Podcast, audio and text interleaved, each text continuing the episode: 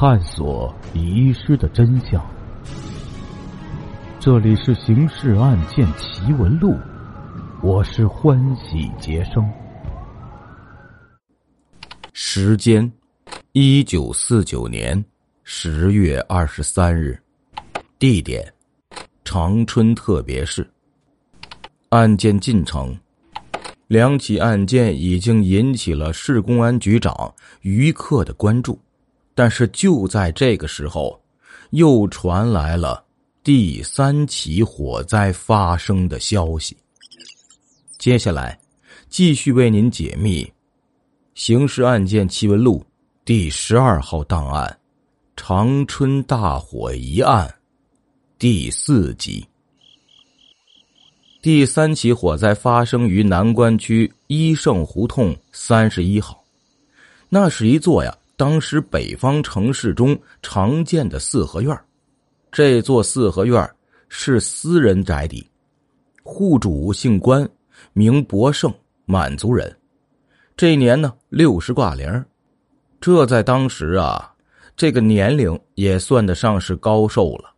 殿堂的门槛上，所以呢。人们称其为关老爷子。关伯胜祖上是前清的武将，立过战功，封过四品兵备道。用现在的话说呢，也算是步入高干队伍了。不过到关伯胜这一代，关家已经没有什么可以炫耀的了。整个家族不但没有出一个当官的，其他行业也没有一个干的有声色的。关老爷子的四个儿子，那更是落魄，两个替人当差，整日点头哈腰，张口闭口“您内您内”；一个是长春街头有点小名气的混混，最有出息的一个小儿子，也不过是一家小小的报馆里谋事，打着记者头衔到处招摇撞骗，敲诈勒索。关伯胜夫妇的生活。主要靠小儿子负担，过着吃不饱也饿不死的日子。这一天呢，关老爷子夫妇应一家亲戚之邀，前往参加对方孙子的满月庆宴。他们上午九点多出门，家里空无一人。出门时呢，把四合院大门上了锁。走到胡同口，正遇到几个在那里晒太阳的街坊，于是。大伙儿就都知道啊，老两口走亲戚去了。其中一个姓秦的大娘是关家的邻居。秦大娘回家张罗中午饭，和了面呢，准备一会儿擀面条。忽然闻到一股烟味儿走到这个院子里一看，只见隔壁关家是黑烟升腾，失火了。几乎是同时。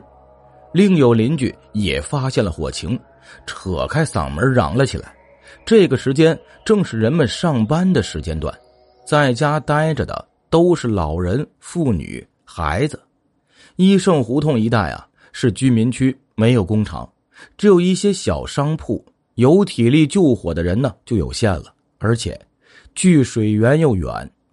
待到有人急奔两里地外的派出所报告火情。消防队十万火急的抵达现场时，别说关老爷子家了，就是邻居秦大娘家也已经烧成一片废墟，而且救火时还死了一个附近一家面馆赶来啊出力的十七岁学徒。于克局长闻报，立刻前往一盛胡同了解情况。当他赶到时，南关公安分局和派出所的领导都已抵达一盛胡同。有人向于克报告，刚才听见周围围观的人群中有人议论，说长春市短短五天里，竟然发生了三起火灾，而且都是不明不白，凭空就烧起来的。这是天火烧吧？于克听着心里一动，所谓天火烧。是指啊，上天降下的火，这当然是子虚乌有之说。但自古以来，民间就有那些行逆天、作恶之事而又得不到应有惩罚的人，早晚会遭报应，或被雷劈，或遭天火一说。这三起火灾中的第一起发生于五天前的十月十九日，正是长春解放一周年纪念日。这一年里，共产党领导的新生政权为广大人民群众做了许多好事最突出也最有影响的，就是抓捕处决了一批反革命分子、恶霸、汉奸、反动会道门分子。难道此刻有人议论的天火烧就是针对这些措施？要是这样的话，这三起火灾背后看来还真是有花头啊！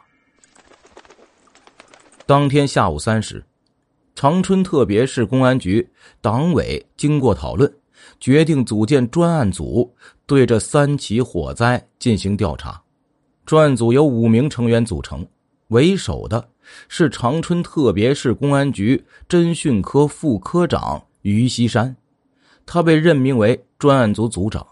其余四位大名分别是倪子平、王龙、关四海、贾宝仁，都是资深刑警。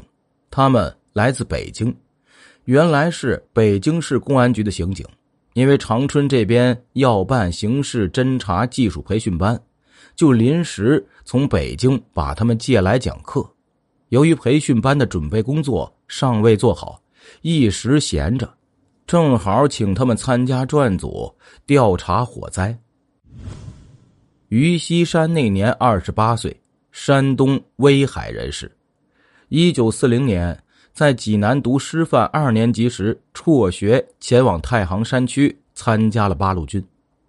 他离开济南时。身上是揣着地下党的介绍信的，那是平江不肖生著的一本线装武侠小说，被地下党呢作为载体，用米汤把介绍内容写在该书某页的空白处。哪知途中遭遇日军巡逻队盘查，由于良民证和济南居住地日伪警署的证明文件一应俱全，日军倒也没有怀疑他。放行了，不巧的是，为首的那个日军呢是个武侠迷，就顺手把这线装书给留下了。这可苦了于西山呢。他历尽了艰辛，抵达根据地后，次日即被关押。从敌占区过来的人要想参加八路军，那必须有出发地地下党组织出具的凭证，如果拿不出来。那就有特务嫌疑。好在啊，当时没遇到日军扫荡、被迫转移之类的事儿，否则说不定就被处决了。审查了两个多月，根据地保卫部门从另外途径获取了济南地下党的证明，方才把于西山给释放了。一个领导找他谈话，说他是个好青年，又有文化，就留在保卫部门工作吧。于西山自此就成了公安保卫人员，亲身经历告诉他，干这一行必须慎而又慎，否则呀，就有可能冤枉好人。如此，他在后来的工作中就被领导认为冲劲儿不足，所以干了十年也不过是个副科长。于西山和另外四个组员见面，说了几句客套话后。消防队的两个干部应邀抵达，向专案组介绍了这三起火灾的一应情况，说经过他们对现场的勘查和分析，认定这三起火灾的起火原因均系人为，不排除故意纵火。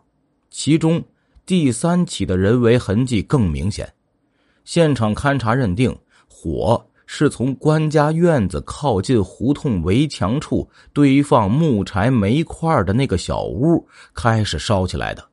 至于是通过什么方式放的火，目前消防队暂时无法得出结论。消防干部告辞后，专案组开始讨论案情。这五位都是老公安了，没说几句话就认定。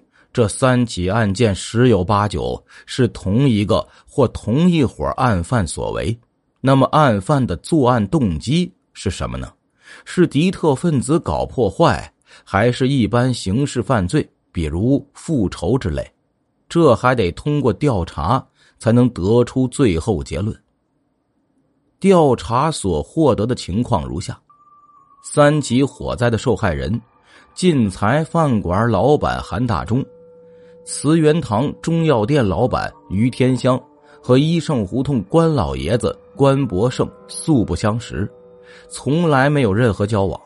三人长期以来呢，跟外界也相无过节。